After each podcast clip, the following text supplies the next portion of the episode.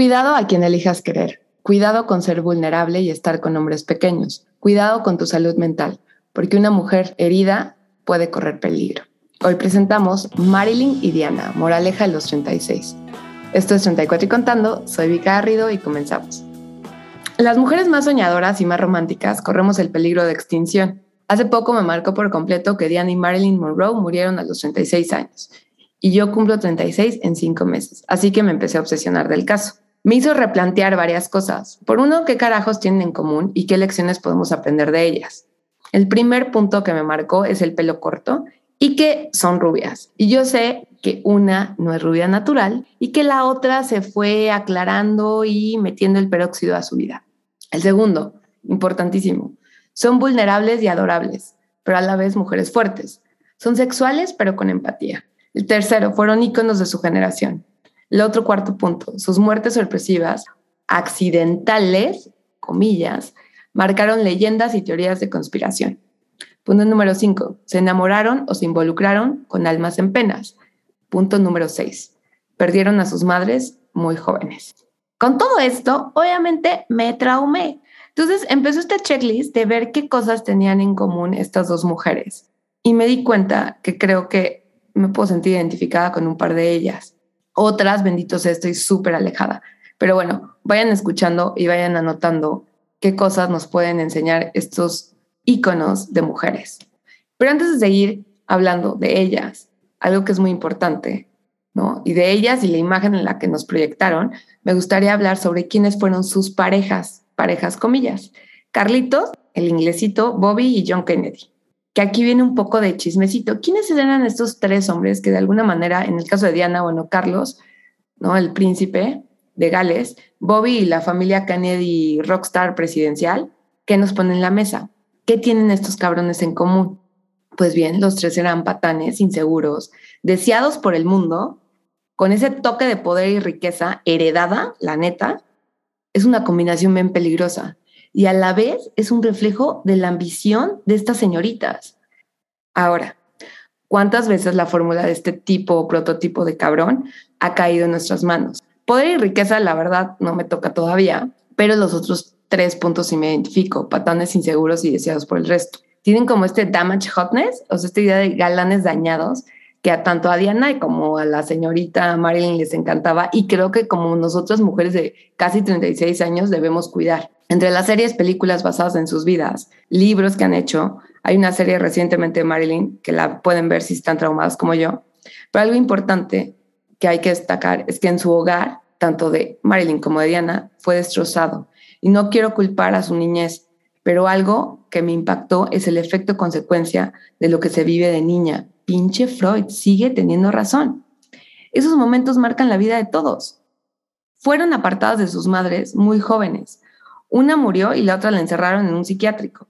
Marilyn creció entre así, huérfanos y casas ajenas durante años y Diana con su padre, pero seguramente en un momento se dieron cuenta que el único camino que una mujer podía tener para ser libre, comillas, en la década entre los 50, 60, 80, 90, era su belleza porque yo creo que lo que más les importaba era ser vistas y queridas y así llegar a soñar que podrían ser escuchadas.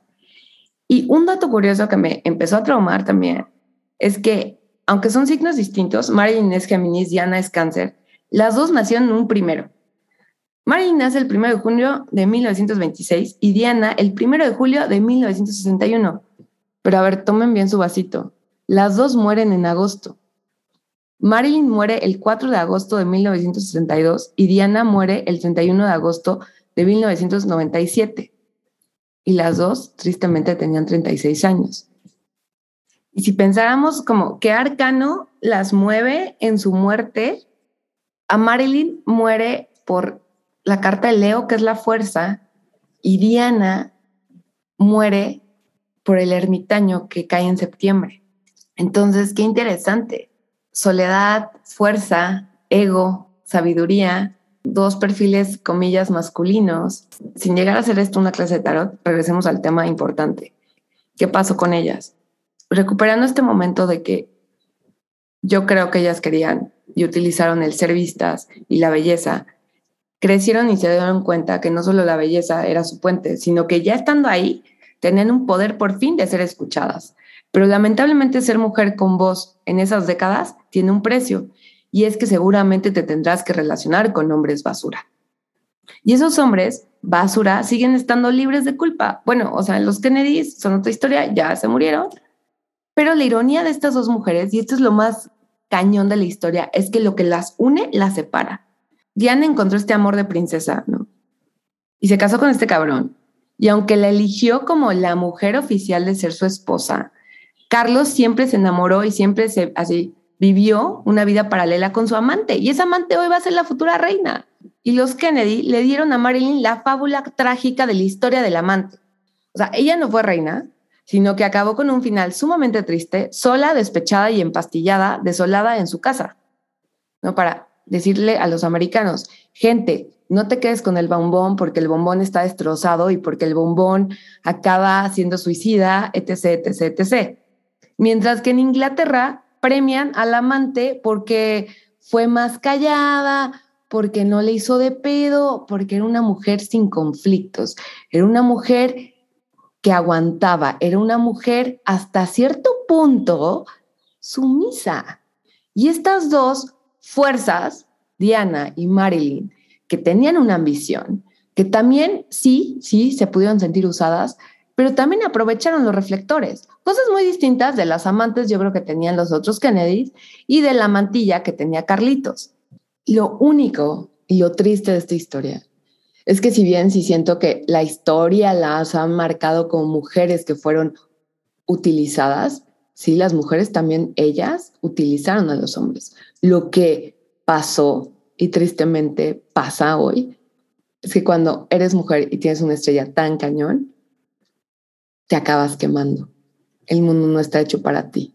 Tú no puedes tener esa grandeza, tú no puedes tener esa iluminación porque esos mismos hombres que se pegaron como moscas a tu lámpara van a ser los primeros en quererte sacar de la película.